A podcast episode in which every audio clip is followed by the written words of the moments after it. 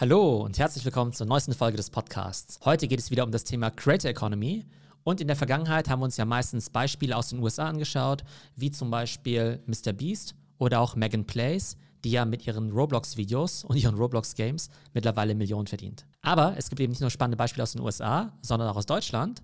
Und heute schauen wir uns Sally von Sallys Welt an, die ja einen der beliebtesten Back- und Koch-Channels überhaupt auf YouTube hat. Einige von euch kennen Sally ja vielleicht schon.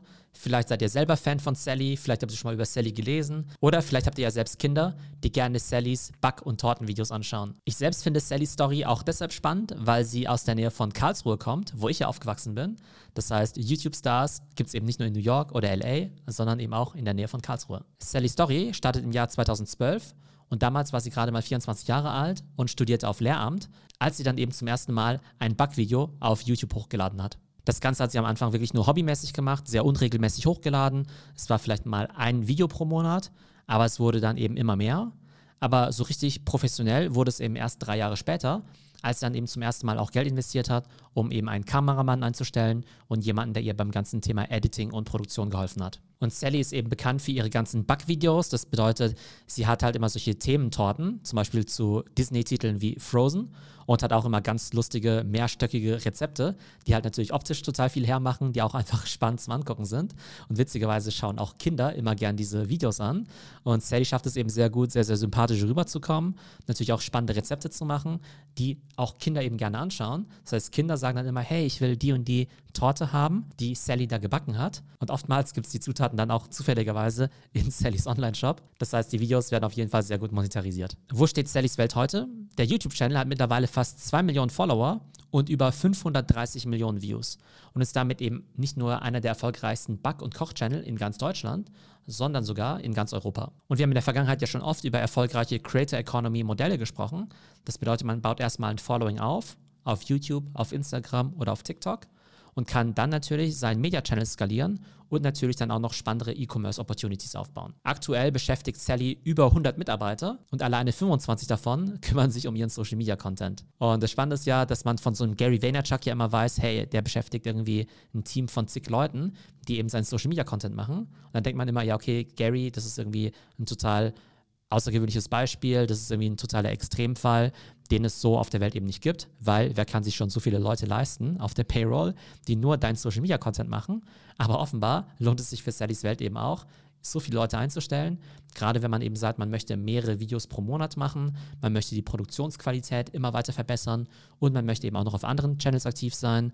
Sie hat ja zum Beispiel auch 900.000 Follower auf Instagram, hat ihren eigenen Podcast und ich glaube, auf TikTok könnte sie mit ihrem Koch-Content auch extrem erfolgreich sein, da dieses ganze Thema Food und Kochen auf TikTok ja extrem populär ist. Also 100 Mitarbeiter, 25 davon alleine für ihren Social Media Content und der Rest, der kümmert sich eben vor allem um Sallys Online-Shop in dem es eben Zutaten und Zubehör rund ums Thema Backen und Kochen gibt. Ich war vorher mal auf ihrem Online-Shop drauf und da gibt es eben wirklich alles Mögliche. Das sind wirklich hunderte von Produkten, alle unter ihrer eigenen Marke, Sallys Welt. Und das könnte dann eben sowas sein wie Vanilleextrakt, also einfach Zutaten zum Backen und Kochen. Aber sie hat dort eben auch eigene Töpfe und Pfannen. Alles super cool gebrandet in dem super coolen Design. Und das ist ja auch ein Zeichen der Creator Economy, dass man eben seine große Reichweite nicht nur dazu nutzt, um Produkte von anderen Brands zu promoten.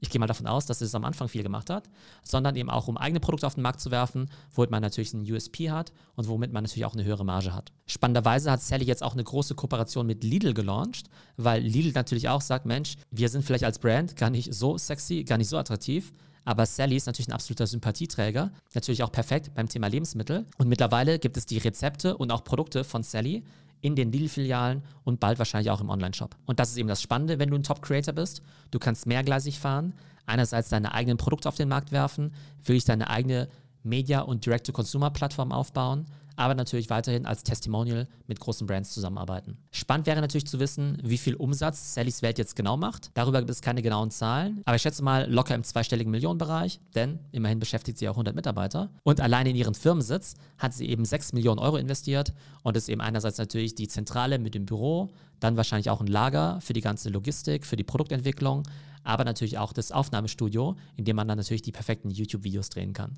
Und was ich besonders spannend und sympathisch finde, Der Firmensitz ist eben immer noch in Waghäusel, diesem kleinen Dorf bei Karlsruhe. Das heißt, sie hat eben nicht gesagt, hey, ich bin jetzt groß rausgekommen, ich gehe jetzt nach Berlin, München oder sonst wohin, sondern sie ist eben ihrer Geburtsstadt treu geblieben, schafft dort eben auch die Arbeitsplätze. Und das ist auch ein spannender Aspekt an der Creator Economy, dass eben nicht nur Ein-Mann-Firmen sind, sondern irgendwann eben kleine und mittelständische Unternehmen, die dann eben irgendwo zwischen fünf und 100 Leuten beschäftigen und da einfach ein sehr profitables Business fahren können. Alles basierend auf dem Social Media Content und den Fans und Followern. Also ihr seht, YouTube-Stars können wirklich überall entstehen. Für mich ist Sallys Welt eigentlich das beste Beispiel aus dem deutschsprachigen Raum für die Creator- und Passion Economy. Egal, was für ein Hobby oder was für eine Leidenschaft man hat, in diesem Fall leckere Torten backen, man kann eben durch Social Media eine unglaubliche Reichweite aufbauen und darauf basierend wirklich noch spannende Businesses obendrauf satteln, wie zum Beispiel Direct-to-Consumer E-Commerce. Und es zeigt eben auch, heutzutage ist wirklich jeder eine Media Company, denn Sally hat ganz klein angefangen, hat eben jetzt zwei Millionen Follower,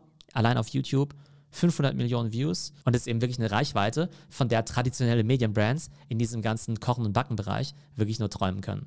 Und das hat eben wirklich eine Person ganz alleine organisch geschafft, ohne Investoren und ohne, dass sie ein Medienprofi war oder vielleicht sogar ein Star-Koch oder so, weil sie war eben nicht Tim Melzer oder Jamie Oliver, die eben schon bekannt waren durchs TV und dann eben Social Media weiter ausgebaut haben, sondern alles eben ganz organisch von Null gestartet. Also, wie ich finde, eine sehr inspirierende Story für alle, die vielleicht auch Creator werden wollen. Und es zeigt gleichzeitig das Riesenpotenzial in dieser Creator Economy, sowohl was Medienbrands angeht, als auch E-Commerce Brands. Mehr spannende Case Studies zur Creator Economy gibt es auf meinem YouTube-Channel, auf meinem Podcast und eben auf meinem Blog unter www.trends.fm. Und wenn ihr mit dem Gedanken spielt, mal Creator zu werden, dann lasst euch von Sally inspirieren.